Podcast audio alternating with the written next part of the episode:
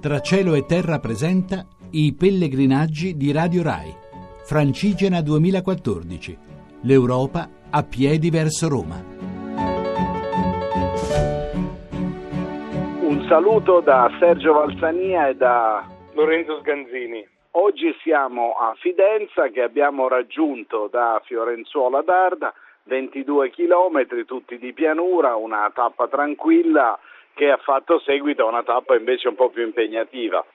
Assolutamente, una tappa interlocutoria potremmo chiamarla, perché ieri avevamo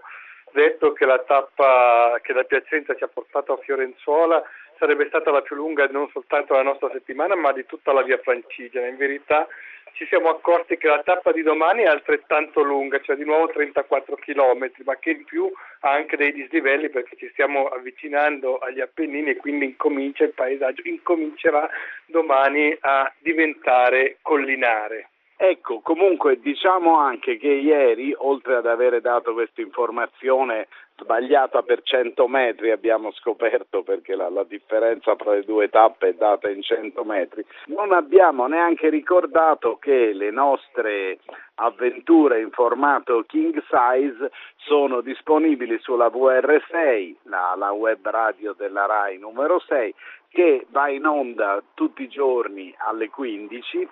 e però è anche scaricabile in podcast eh, seguendo le, le, istruzioni, poi ormai i podcastisti sono tutti molto capaci di fare queste cose, per cui volendo sapere qualche cosa di più di quello che ci succede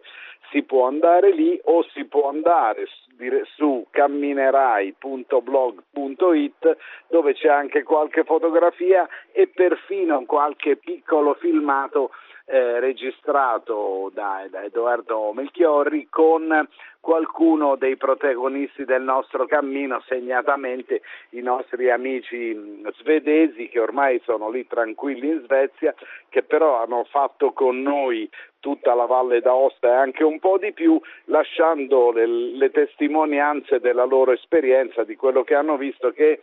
siccome erano alla loro prima esperienza di cammino, eh, sono appunto un punto di vista abbastanza diverso dal nostro che invece di, di, cammini ne abbiamo fatto più di uno e alcune cose non ci stupiscono più, le consideriamo normali. Oggi abbiamo anche incontrato il primo pellegrino camminando, eh, un pellegrino francese che era parti, partito non so quando, insomma penso almeno un mese fa, forse di più, da Mont Saint-Michel e abbiamo camminato con lui e con uh, due signori della regione che l'accompagnavano per questa giornata e il loro figlio. Il pellegrino era molto bello da vedere secondo me perché se noi ci immaginiamo un pellegrino, eh, il pellegrino è come lui, no? un uomo robusto, ormai bruciato dal sole, la barba lunga, un bordone tutto lavorato, eh, i sandali, camminava con i sandali, un sacco molto pesante. Eh, il signore che lo accompagnava gli ha chiesto a un certo punto posso aiutarti, posso portare il tuo sacco? Lui l'ha guardato e gli ha detto no,